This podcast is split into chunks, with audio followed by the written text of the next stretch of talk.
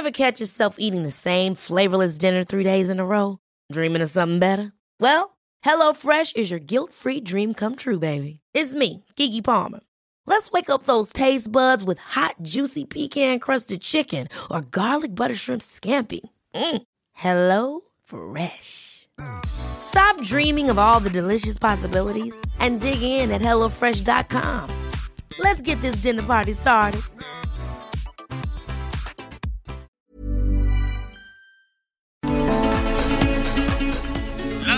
Noticias. ¿Qué tal? ¿Cómo le va? Buenas tardes. Estás a punto de escuchar Yo soy Javier Alatorre. las noticias con Javier Alatorre. La vamos a pasar muy bien. Comenzamos. hermosa, de ti me hablaron las estrellas. Esos ojitos me tienen descontrolado. De mirarte no he parado.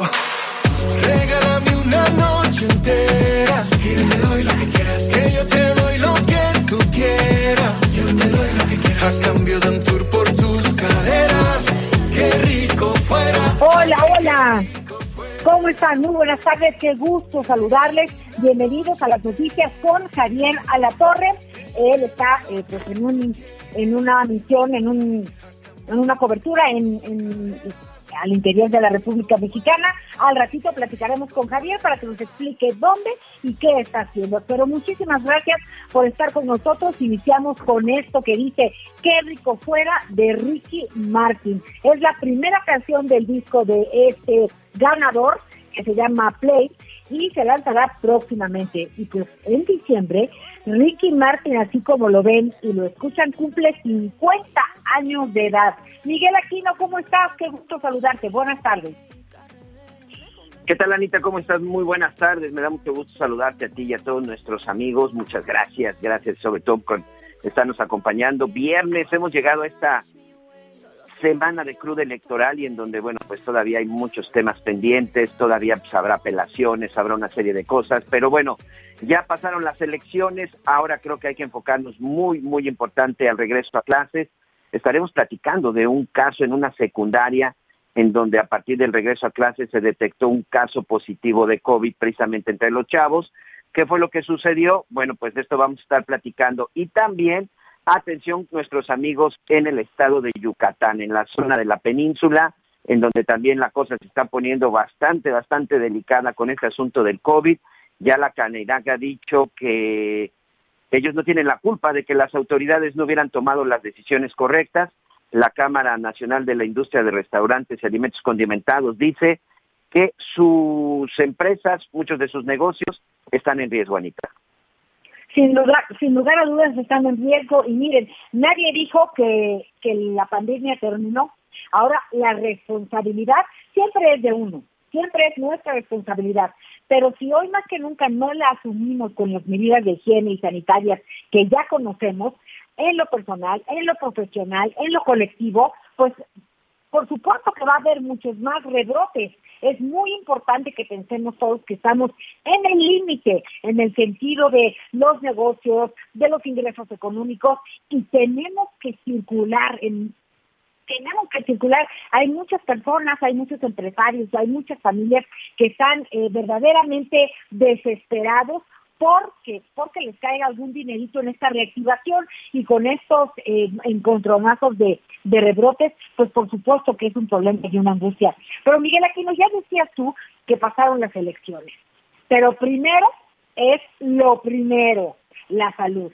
Quiero decirle Sí. que una de cada siete personas, siete caballeros, será diagnosticado en algún momento de su vida con cáncer lamentablemente en etapa avanzada cuando ya invadió órganos vitales y hueso, cáncer de próstata, de acuerdo con la Asociación Mexicana de Lucha contra el Cáncer, porque resulta que hoy es el Día Nacional, el Día Mundial contra el Cáncer de Próstata y en México solo cuatro, escuche usted bien, cuatro de 100 caballeros aceptan hacerse estudios manuales de exploración de próstata, a pesar de que se ha convertido en la primera causa de mortalidad, eh, pues con un estimado de 7 mil casos al año.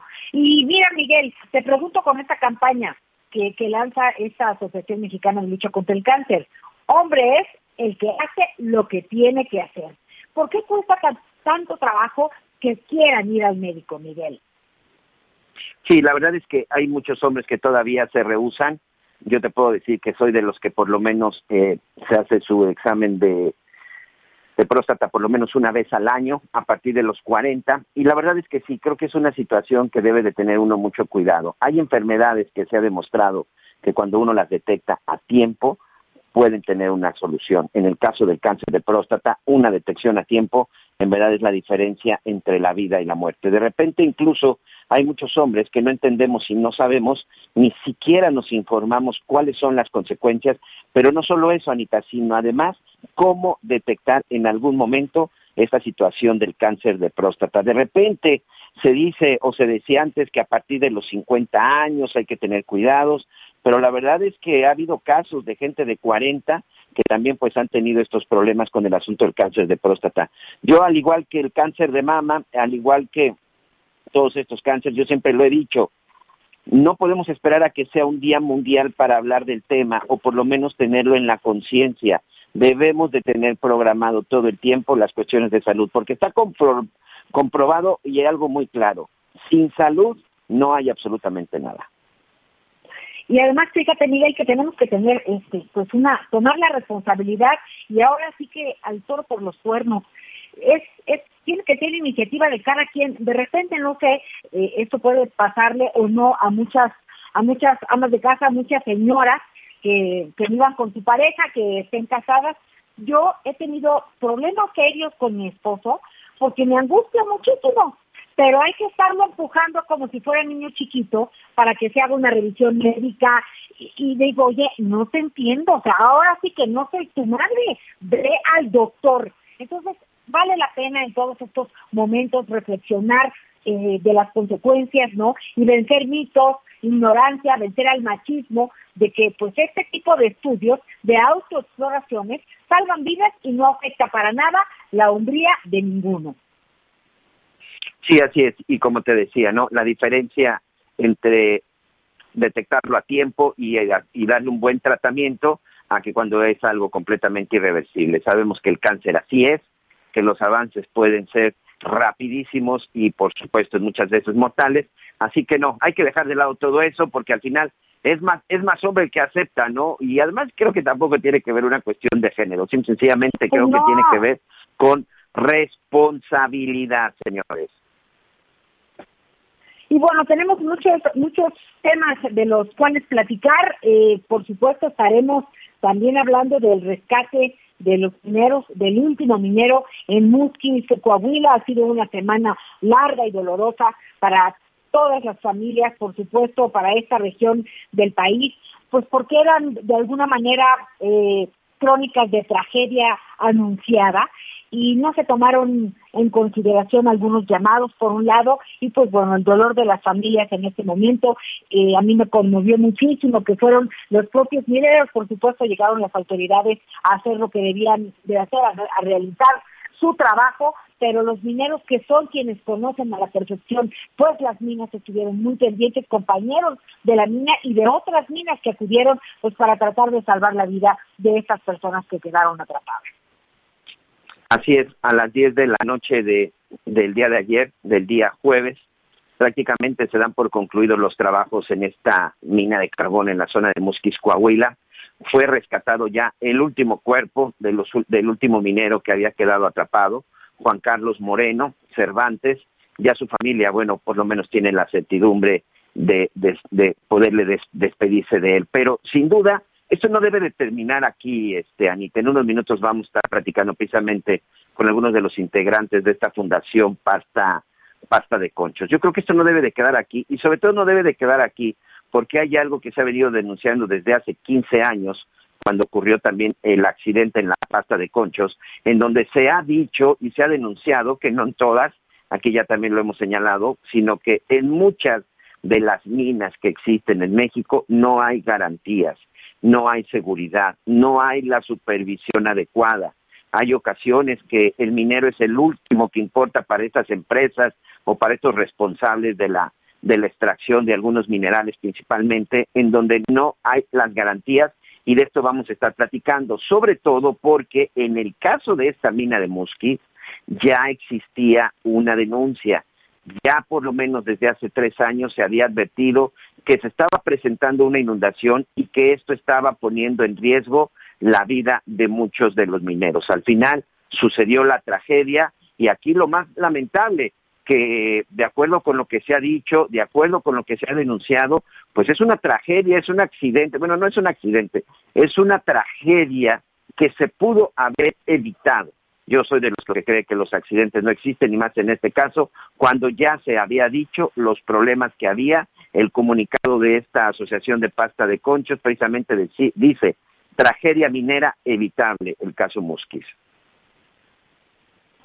En un momentito estaremos platicando con eh, pues la, representante de la organización Familia Pasta de Conchos sobre, sobre este tema, Miguel Aquino, pero también fíjate que eh, pues resulta que ayer ya, ya platicábamos de alguna forma de que el presidente Andrés Manuel López Obrador eh, se reunió con el consejo de pues con el consejo de empresarios, ¿no? Con los empresarios de, de nuestro Consejo país. Mexicano de Negocios, Exacto, el Consejo Mexicano de Negocios fue una, una, comida y parece que se desarrolló en un clima pues muy coloquial y finalmente lo que importa, además de muchas otras cosas, es que haya inversiones, haya empleos y por supuesto iniciativa privada, y gobierno, gobierno, iniciativa privada y sociedad, pues trabajemos juntos. Es la única forma, no hay de otras. Aquí olvídese qué le gusta, qué le, qué le disgusta, por quién votó o por quién dejó de votar, olvídelo.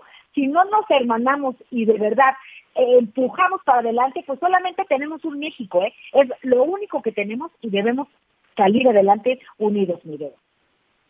Fíjate que algunas de las personas que estuvieron en esa en esa reunión decían que una de las principales cosas y sobre todo de la preocupación con la que llegaron los empresarios tenía que ver pues con estas grandes reformas, ¿no? Con estas reformas principalmente a la Constitución. Después de la elección, pues mucha, bueno, antes de la elección mucha gente estaba preocupada de qué iba a pasar con la Cámara de Diputados y si se iba a tener una mayoría absoluta para poder seguir cambiando algunos aspectos de la Constitución. Esta fue de las primeras cosas que expresaron en esta reunión los grupos de estos grupos de empresarios, como bien dices, del Consejo Mexicano de Negocios.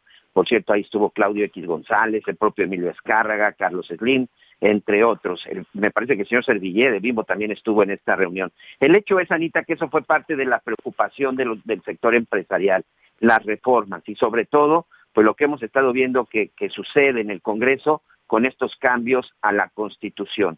Y de acuerdo con los testimonios, porque la verdad es que muy pocos empresarios han querido hablar al respecto, ¿eh? solo sabemos lo que dijo y lo que ha hecho público el presidente de la República. Pero bueno, algunas personas que pues estuvieron ahí nos han... ¿Sí? ¿Sí? ¿Qué decías, Miguelito? Ah, ah, te, decía que parte de, las, de los acuerdos, o mejor dicho, de lo que se habló, fue lo de las reformas. Y el presidente les dijo, y que incluso les hizo una promesa, que solo va por tres reformas más, tres grandes reformas para finalmente concluir con todo este proyecto que él ha planteado de la cuarta transformación. Una que tiene que ver con el sector energético, en donde aquí la intención es que paguen más impuestos los que están produciendo y vendiendo energía. También una reforma en el Instituto Nacional Electoral, en donde asegura que no va a desaparecer el INE, simple y sencillamente se van a hacer algunas reformas y la última que ha generado mucha controversia y que la verdad habría que conocerlo un poco más. La Guardia Nacional dejaría de pasar a ser una dependencia de civiles, que sabemos que no es así, y que estaría a cargo de la Secretaría de la Defensa Nacional. Una Guardia Nacional militarizada. Entonces ahí surgen muchas preguntas respecto a si a nivel federal se acabaron las policías de civiles, se acabó la Secretaría de Seguridad Ciudadana, qué es lo que va a suceder. Creo que las tres son muy importantes, pero una en lo personal que, bueno, desde mi punto de vista, que tendré que darle mucho seguimiento para conocerla mejor, es que la Guardia Nacional sea completamente dependiente de la Secretaría de la Defensa Nacional, una Guardia Nacional militarizada. Son las tres reformas que propone el presidente antes de que concluya su mandato en el 2024. Bien, estaremos viendo en ese sentido, pues la historia dará luz en su debido momento, pero pues ya le platicábamos que anoche fue rescatado el séptimo y último cuerpo de los mineros que quedaron atrapados en la mina de Musquis, Coahuila. y desde el viernes pasado. Por esta razón nos da mucho gusto saludar de nueva cuenta en este espacio a Cristina Auerbach, representante de la organización Familia Pasta de Conchos. Cristina, buenas tardes. Buenas tardes a sus órdenes. Muchas gracias de nuevo por platicar eh, en este espacio con nosotros. En principio, eh, el abrazo, la solidaridad ha sido una semana terrible para las familias, sobre todo para este lugar de nuestro país, eh, pues con tantas glorias en relación a las minas y ahora con esta tragedia. ¿Cómo está la situación ahora en relación a, pues a, este a este asunto?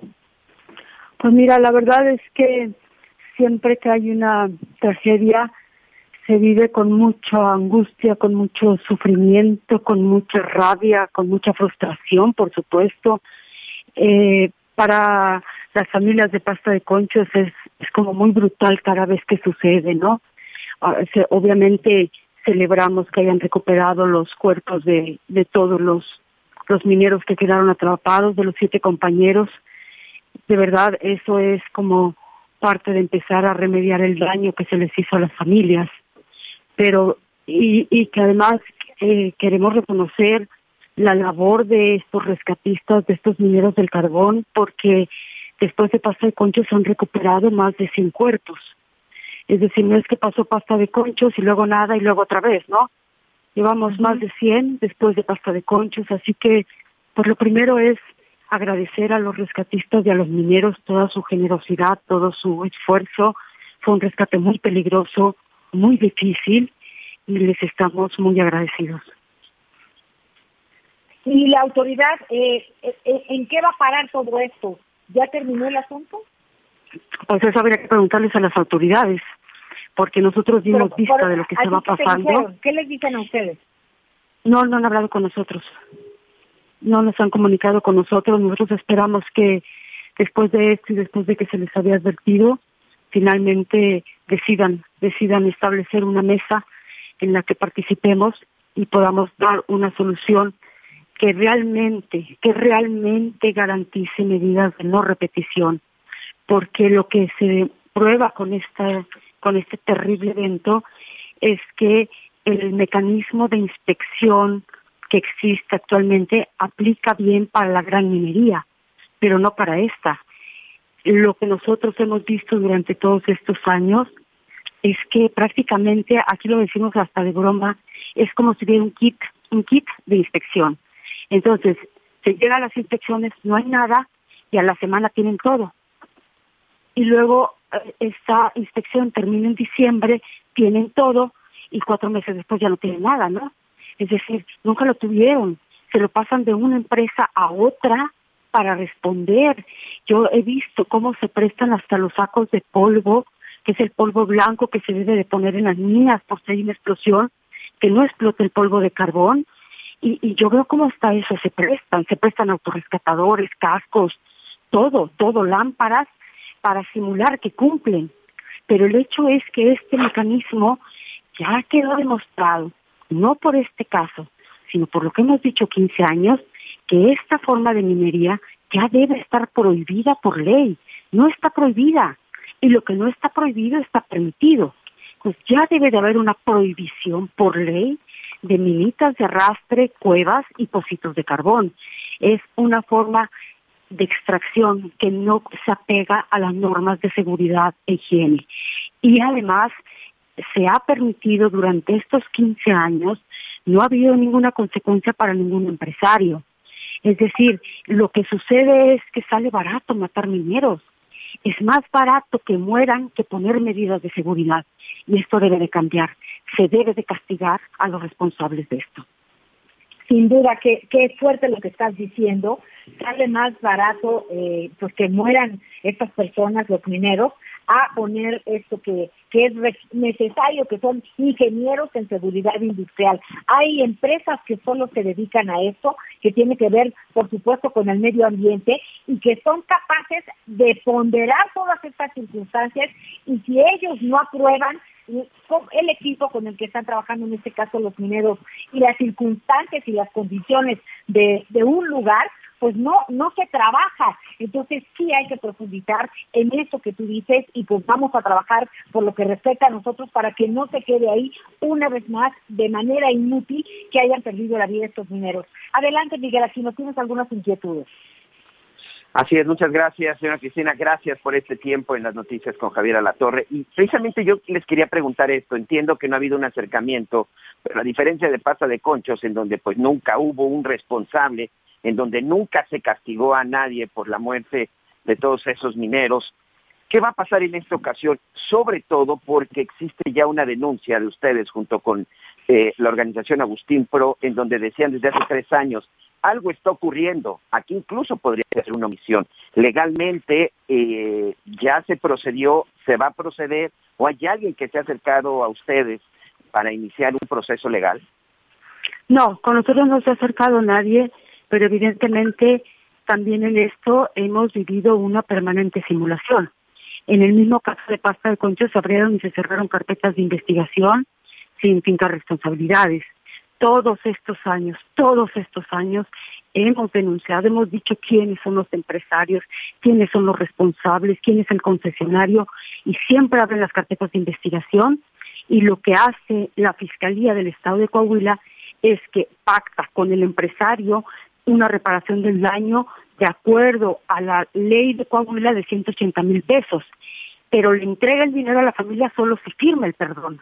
Y habiendo firmado el perdón, ya no pueden hacer nada. Eh, no tendrían por qué dar una indemnización condicionando el perdón al empresario. Y además debería de perseguirse de oficio. Las familias no tienen por qué, además de todo lo que les han hecho, tener que empezar a perseguir a las autoridades para que hagan su trabajo, por Dios santo. Aquí hablamos incluso de un cambio a la ley. ¿Ustedes no han tenido eh, eh, la oportunidad o algún legislador se les ha acercado como para buscar que esta iniciativa llegue a la Cámara de Diputados o al Senado para modificar un poco la ley en ese sentido de que efectivamente que sea una responsabilidad indemnizar, pero que eso en ningún momento pues exculpa la responsabilidad, ¿no? Fíjate que cuando se hizo la reforma laboral, la última en 2014 me parece, ha quedado dentro de la reforma la prohibición de pozos y límites de arrastre. Así se mandó a la Cámara y en la madrugada, en la madrugada, los del PRI que están bien metidos en este negocio borraron ese párrafo y no se prohibió. Entonces, pero ¿quién lo puede prohibir? Ni siquiera necesitamos reformas que pasen por el Congreso. La Secretaría de Economía, la Secretaría de Economía que otorga las concesiones de carbón tendría que definir qué es una mina de carbón. Si no lo definen y permiten todo, sucede todo. Perdón por lo que le voy a preguntar, de mi parte sería, de mi parte sería lo último, Anita, este, y, sobre todo agradecerle este tiempo en las noticias con Javier, con Javier Alatorre. Los estudios, los análisis, las pláticas que han tenido, las pláticas que han tenido ustedes con los expertos, dígame algo, lo que sucedió en Musquik, ¿existe el riesgo de que pudiera suceder en alguna otra mina eh, en el resto del país?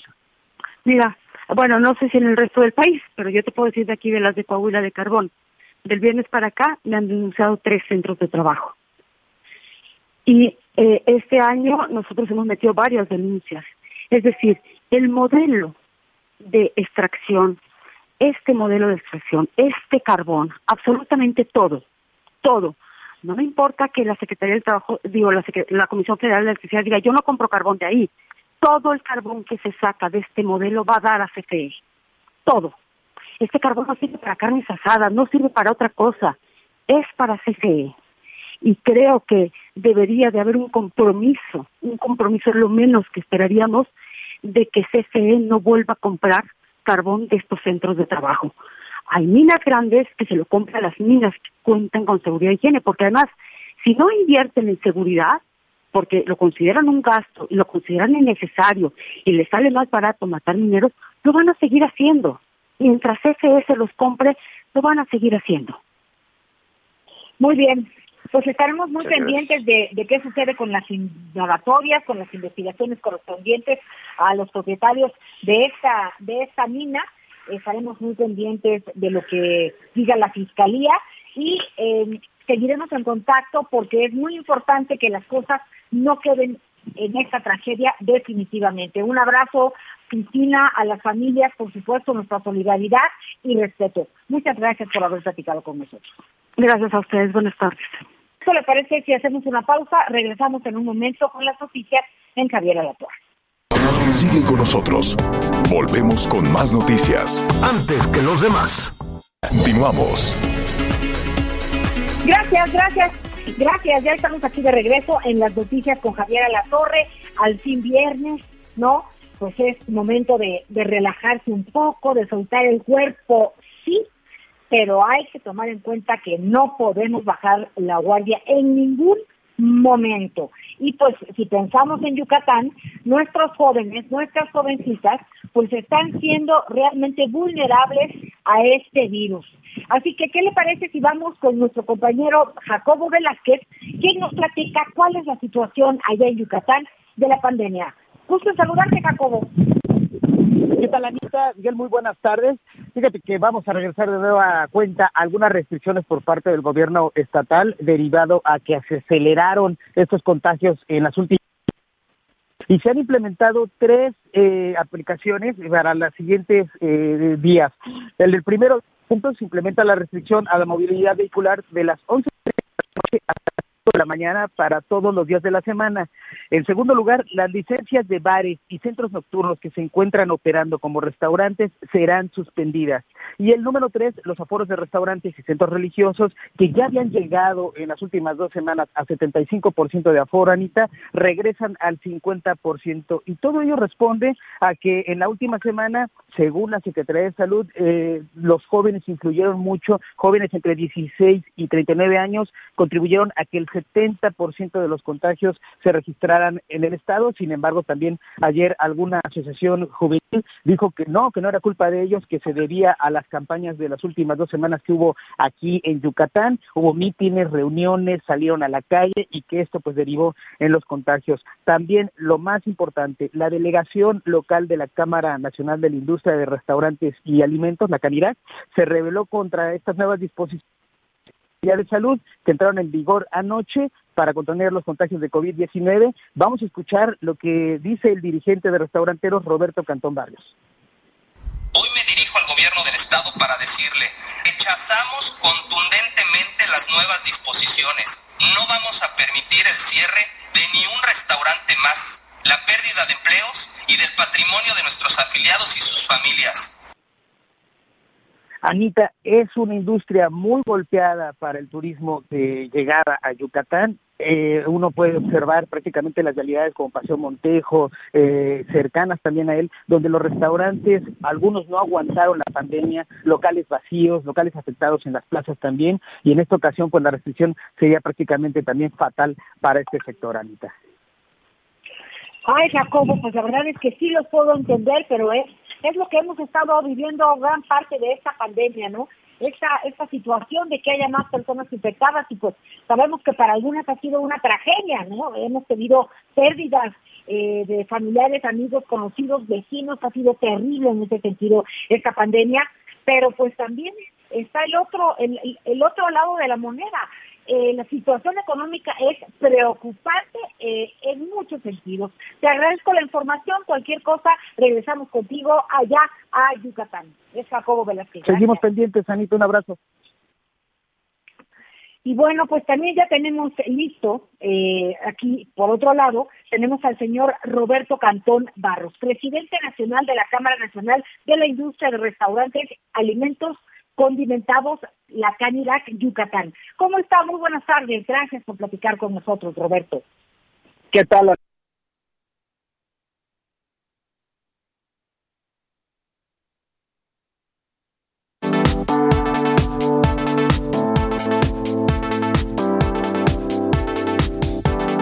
Por otro lado, tenemos al señor Roberto Cantón Barros, presidente nacional de la Cámara Nacional de la Industria de Restaurantes, Alimentos, condimentados la Canirac Yucatán. ¿Cómo está? Muy buenas tardes. Gracias por platicar con nosotros, Roberto.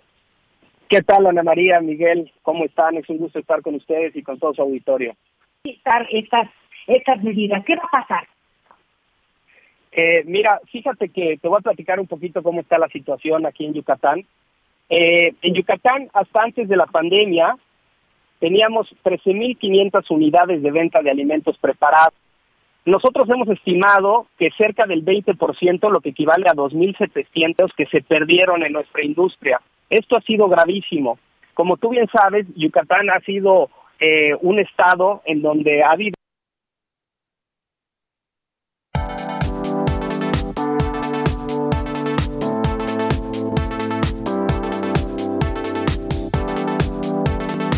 ...13.500 unidades de venta de alimentos preparados. Nosotros hemos estimado que cerca del 20%, lo que equivale a 2.700 que se perdieron en nuestra industria. Esto ha sido gravísimo. Como tú bien sabes, Yucatán ha sido eh, un estado en donde ha habido gran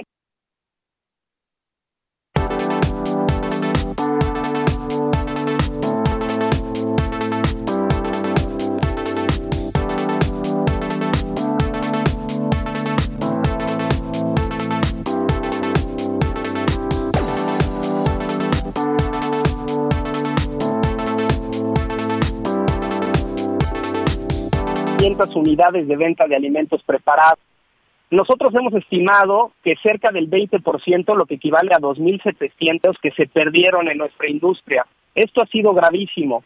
Como tú bien sabes, Yucatán ha sido eh, un estado en donde ha habido gran comunicación con el gobierno, en donde ayer jueves iba a entrar de nuevo te digo de nuevo porque esto ya había, ya había sido parte de, las medidas que se tomaron anteriormente cuando estábamos en el semáforo naranja y rojo y demás, eh, una restricción a la movilidad vehicular de once y media de la noche a 5 de la mañana y los aforos de los restaurantes pasara, pasaran de 75% que teníamos permitido hasta ayer a 50%.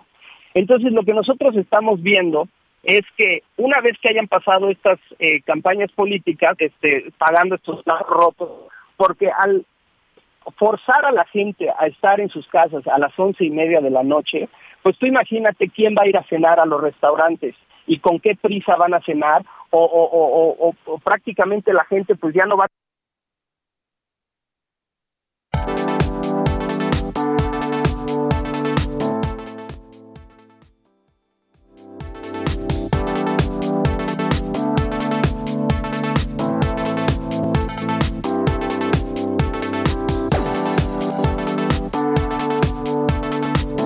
campañas políticas este, pagando estos rotos, porque al forzar a la gente a estar en sus casas a las once y media de la noche, pues tú imagínate quién va a ir a cenar a los restaurantes y con qué prisa van a cenar o, o, o prácticamente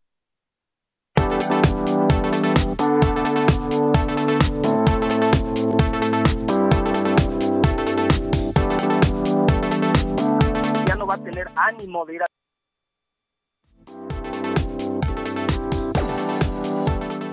campañas políticas este, pagando estos rotos, porque al forzar a la gente a estar en sus casas a las once y media de la noche, pues tú imagínate quién va a ir a cenar a los restaurantes y con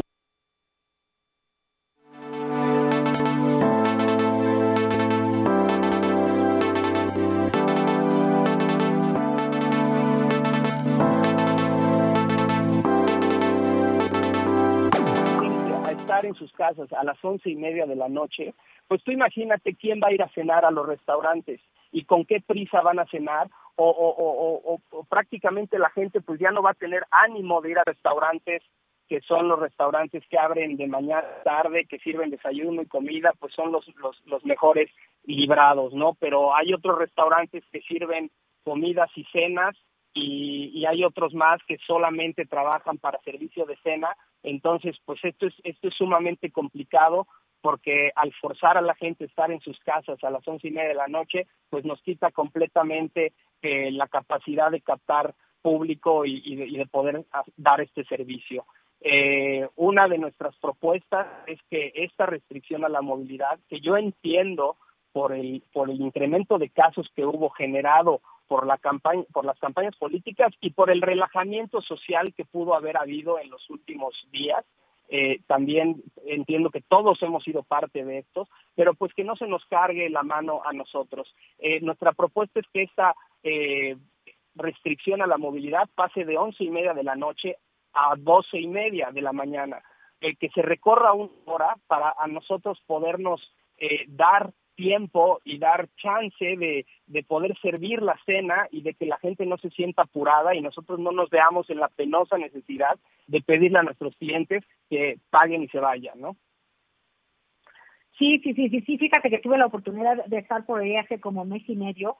Eh, llegábamos de trabajar todo el día y buscábamos pues un lugarcito para poder sentarnos a, cenar, ¿no? A cenar rico los compañeros de una servidora y nos dijeron, eh, eran como las seis y media de la tarde, estaban otras medidas de restricción nos dijeron, pues tienen media hora. Este, y pues no, acabamos en la tiendita de la esquina porque pues este, está, estaba muy complicada la situación, pues esperamos verdaderamente que, que se sienten a platicar y que finalmente pues lleguen a un acuerdo en donde sea lo mejor para todas las partes y también pues esta apelar a la conciencia personal, individual, a la responsabilidad, pues para que eso, esto se destrabe y salga para adelante. Estaremos platicando de lo que suceda a Roberto Cantón Barros de la Canirac en Yucatán. Muchísimas gracias. Un gusto saludarte, Ana María y Miguel. Hasta pronto. Hasta pronto. Buenas tardes. Hacemos una pausa y ya volvemos en las noticias con Javier Alatorre. Sigue con nosotros. Volvemos con más noticias. Antes que los demás. Todavía hay más información. Continuamos. El regreso a clases seguro en el nivel de educación básica será hasta el siguiente ciclo escolar en el estado de Nuevo León, así lo dio a conocer Consuelo Treviño Garza, subsecretaria de Control y Prevención de Enfermedades de la Secretaría de Salud de Nuevo León. Ese retorno, dijo, será de forma escalonada y respetando los lineamientos establecidos en la estrategia nacional. El pasado 31 de mayo se tuvo en la entidad el regreso a clases presenciales en el nivel medio superior y superior de una forma híbrida. Recordó que ahorita la entidad vive una etapa de preparación a los docentes y a la infraestructura. Desde Monterrey, Nuevo León, informó Sirenia Salazar. Spy y Spike, los dos perros que se encontraban atrapados desde el pasado lunes en el socavón que se formó en Santa María Zacatepec, en Puebla, ya fueron rescatados gracias a las labores de protección civil, así como al cuerpo de bomberos. Pese a la lluvia que se presentó alrededor de las 19 horas de este jueves, los rescatistas lograron sacar a los dos caninos, los cuales recibieron asistencia veterinaria por parte del Instituto del Bienestar Animal. Por su parte, el gobernador del estado, Miguel Ángel Barbosa, celebró el rescate y aseguró que su administración ayudará a las personas afectadas por este socavón de 126 metros de diámetro y 56 metros de profundidad, informó Liz Carmona. El secretario de Seguridad Pública del Estado en Chihuahua, Emilio García Ruiz, dio a conocer que en lo que va del año se han dado de baja casi 200 elementos de la Policía Estatal por diversos motivos. Agregó que la Secretaría de Seguridad Pública del Estado mantiene una constante depuración de elementos que no cumplen con los requisitos solicitados, como son los controles de confianza. García Ruiz aseguró que se han contratado a más elementos, por lo que la misma Secretaría mantiene un nivel adecuado en elementos. Desde Chihuahua, Chihuahua, informó Juan Carlos Estrada.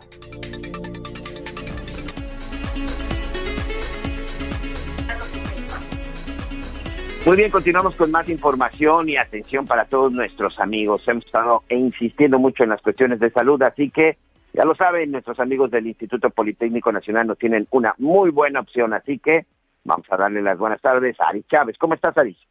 Qué gusto saludarte, mi querido Miguel.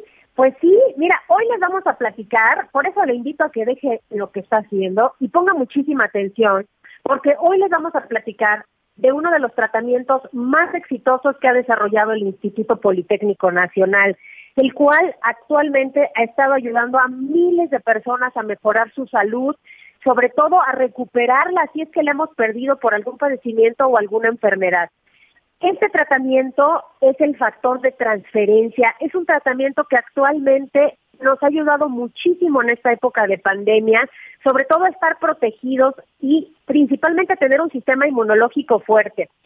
Fíjate que una de las eh, cuestiones que eh, encontraron en el Instituto Politécnico Nacional que pueden dañar nuestra salud es precisamente nuestras bajas defensas, porque de esta manera estamos propensos a contraer enfermedades, a contagiarnos de virus que actualmente han sido terribles y de bacterias también, que también es muy importante combatir. Este tratamiento es muy sencillo de tomar, es todos los días una ampolleta que ponemos de manera sublingual en ayunas para poder absorber mejor toda la carga genética que tiene. Y este tratamiento nos va a ayudar desde la primera semana de ingesta a elevar nuestros glóbulos blancos, nuestros leucocitos hasta un 470%. Al ser tan elevada esta cantidad de glóbulos que son los que nos defienden, entonces cualquier virus o bacteria a la que estemos expuestos puede ser destruida mucho más fácilmente. De manera preventiva podemos dársela a toda la familia porque no tiene contraindicaciones, porque no tiene efectos secundarios y resulta muy efectiva. Nos lo han pedido muchísimo en esta época de pandemia porque de esta manera han logrado conservar la salud. Pero no solo eso, si usted ha sido diagnosticado con cáncer, diabetes, lupus, esclerosis múltiple, artritis reumatoide, fibromialgia, enfermedades de la tiroides, las enfermedades respiratorias de esta época muy complicadas, asma, bronquitis, pulmonía, neumonía, influenza. Hablamos de las alergias también. Con el factor de transferencia hemos visto resultados extraordinarios y en algunos casos hemos logrado revertir las enfermedades. Es una maravilla este tratamiento factor de transferencia y yo sé que muchos quieren adquirirlo, así que hoy les vamos a dar una muy buena noticia. Venimos con regalos, mi querido Miguel venimos con promociones. Así que les invitamos a que vayan anotando este número telefónico. Las primeras personas que se comuniquen al 55 56 49 44 44 les vamos a armar un paquete de 20 dosis de factor de transferencia. Hoy, si usted llama y nos dice que nos escuchó en este programa, les vamos a dar un descuentazo. Y si llaman ahorita y son de las primeras personas en comunicarse, les vamos a regalar otras 20 dosis adicionales. En total ustedes recibirían 40. Además, gratis les incluimos un kit sanitizante que incluye una careta transparente, ojera antibacterial y cubrebocas de grado quirúrgico. Son paquetes dobles. Pero atención porque viene de regalo. Escuche, un reloj inteligente, escuchar música, revisar las redes sociales, recibir llamadas de manos libres, despertador todo en su muñeca y les vamos a incluir también un par de audífonos inalámbricos para que los conecten también a su reloj, escuchen musiquita Bluetooth y también puedan contestar llamadas. Estos son compatibles con cualquier celular y hoy van gratis. Tienen que marcar ahorita 55 56 49 44 44. Ya es viernes y yo creo que muchos van a querer estrenar y además empezar un tratamiento con el factor de transferencia. 55 56 49 44 44 40 dosis, kit sanitizante, reloj y audífonos. ¿A poco no nos pusimos muy espléndidos, mi querido Miguel? No, hombre, para ser viernes creo que fue una muy buena, muy buena promoción y un gran cierre de semana. Muchas gracias, Ari. Les mando un fuerte abrazo, buen fin de semana. Gracias, vamos a una pausa y regresamos con más en las noticias con Javier Alatorre. Sigue con nosotros. Volvemos con más noticias. Antes que los demás. Todavía hay más información. Continuamos. Muy bien, muchas gracias. Continuamos con más información en las noticias con Javier Alatorre. Y pues ya lo decíamos, después de una semana de cruda, después de la elección, pues los temas electorales y los temas políticos, pues parece no ceder más espacio. Y lamentablemente la violencia es otro de los aspectos importantes que se tuvieron, por desgracia, en la elección pasada. Hoy por hoy, desde que se realiza un conteo y sobre todo una revisión de lo que sucede, podemos decir que la elección pasada ha sido una de las más violentas en los últimos años. Y por desgracia la violencia continúa. La, la noche de este jueves fue asesinado a balazos Manuel Aguilar García, presidente municipal de Zapotlán de Juárez, en el estado de Hidalgo. Yo le quiero agradecer a mi compañero y amigo Leonardo Herrera, corresponsal de Azteca Noticias en Hidalgo, quien nos va a dar más información. Mi estimado Leo, gusto saludarte, amigo. Miguel, ¿cómo te va? Qué gusto me da saludarte. Anita, un saludo a todos ahí en el estudio. Efectivamente, lamentable lo que ocurrió pasadas las nueve de la noche en la comunidad de Acayuca, en la colonia La Cañada, donde vive el presidente, donde vive el presidente municipal y su familia, Alberto Manuel eh, Aguilar eh, García. Él llegaba a bordo de una camioneta color gris cuando desconocidos le dispararon con armas 9 milímetros en por lo menos nueve ocasiones. Cuatro impactaron en él de manera directa. Al escuchar los proyectiles, su familia salió, las detonaciones, salió su familia, los desconocidos huyeron con el rumbo desconocido y ellos auxiliaron al presidente municipal, quien aún con vida fue trasladada a una clínica, centro de atención médica se llama, que está a un kilómetro del lugar, pero lamentablemente no sobrevivió. Esto fue confirmado por la Procuraduría de Justicia del Estado pasadas las 11 de la noche ya, mientras se mantenía un operativo en la zona para tratar de dar con dos de los presuntos responsables que de los cuales, según la policía ministerial, se tenía una descripción, pero hasta este momento nada ha ocurrido. El cuerpo del presidente municipal fue trasladado al servicio médico forense, así como la camioneta donde eh, ocurrieron los hechos. El lugar donde se dio el ataque fue acordonado y se encontraron varios cartuchos eh, percutidos y también otros más útiles. En este momento el, cuerpo ya está por ser entregado a los familiares y por supuesto será velado en el municipio de Zapoltán. El alcalde tenía nueve meses de haber entrado en funciones, pertenece al partido Movimiento Ciudadano y de lo que se conoce hasta este momento no hay una eh, un señalamiento público o alguna demanda por algún tipo de amenaza que haya recibido. Zapotlán se encuentra a 10 kilómetros de la capital del estado y es uno de los municipios que pertenece a la zona metropolitana. Como referencia, está a un costado de la autopista México-Pachuca y muy cerca del llamado C5I, el Centro de Inteligencia de la Policía Estatal, Miguel. Sí, y, es eh, correcto lo que dice, sobre todo explicar a nuestros amigos que en este caso, bueno, pues ahí ni siquiera había un asunto de elecciones, no se había postulado por una reelección, apenas tenía poco de haber retomado eh, o mejor dicho, de haber tomado protesta. En este momento hablar de líneas de investigación es muy complicado, Leonardo, pero evidentemente cuestiones electorales, por supuesto que digo, no la descarto, pero por supuesto que no debe ser la prioridad para las autoridades. No, no, y bien lo dices, no había elección municipal, solo hubo en, en el estado de Hidalgo elecciones para diputados federales, locales y dos extraordinarias por eh, irregularidades en la pasada elección municipal, pero estas fueron en Acasochitlán e Ixmiquilpan, es decir, no estaba en el centro de, disputa algún tema electoral o post-electoral. Sí hay varias líneas de investigación, tres que tiene la policía ministerial y que ha revelado. Una es un asalto, eh, que es muy poco, poco probable, porque se encontraron todas las pertenencias del alcalde y también tampoco hubo intento por llevarse la camioneta en la que viajaba. No es una camioneta muy lujosa, digamos que es una camioneta de tipo medio de estas llamadas sub, eh, que tiene un valor aproximado entre los 300 y 400 mil pesos. Y eh, la otra línea tiene que ver con alguna actividad de... eh, tiene que ver con alguna actividad que decíamos ahí de robo de combustible que es eh, en este tipo de hechos. Y otra línea es la que no ha revelado la policía eh, del todo, la, policía de investigación, pues tiene que ver con temas personales. Nosotros, desde luego, cualquier cosa que revele la Procuraduría de manera oficial, se los estaremos informando. Muy bien. Muchas gracias, Leonardo. Te mando un abrazo, amigo. Gracias. Otro para ti. Muchas gracias, Anita.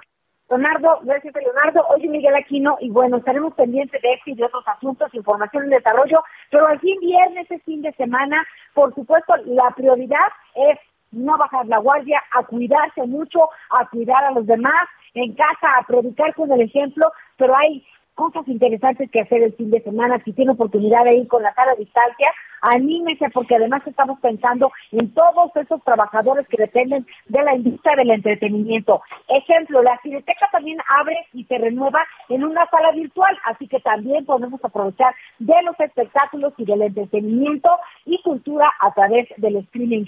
Miguelito, y nos vamos, ¿tú qué vas a hacer? Pues vamos a estar tranquilos aquí también el fin de semana, vamos a disfrutar un poco acá del clima, que ya antes de que nos empiecen las lluvias, a recargar energía y pues ya el lunes nos estaremos escuchando. Gracias. Me parece muy bien, igualmente pues que tenga un espléndido fin de semana, cuídese mucho, recuerde explorarse, donde, explórese donde quiera, pero tiene que ver con la salud. Nos vemos el lunes. A nombre de Javier Arlatorre, gracias.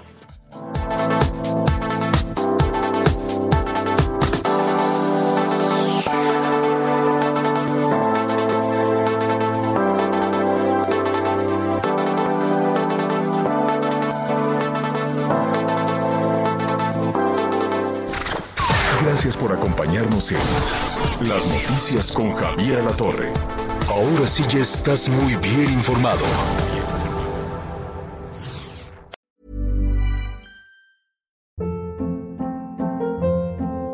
Hold up. What was that? Boring. No flavor. That was as bad as those leftovers you ate all week. Kiki Palmer here, and it's time to say hello to something fresh and guilt-free. Hello Fresh. Jazz up dinner with pecan-crusted chicken or garlic butter shrimp scampi. Now that's music to my mouth. Hello Fresh. Let's get this dinner party started. Discover all the delicious possibilities at hellofresh.com.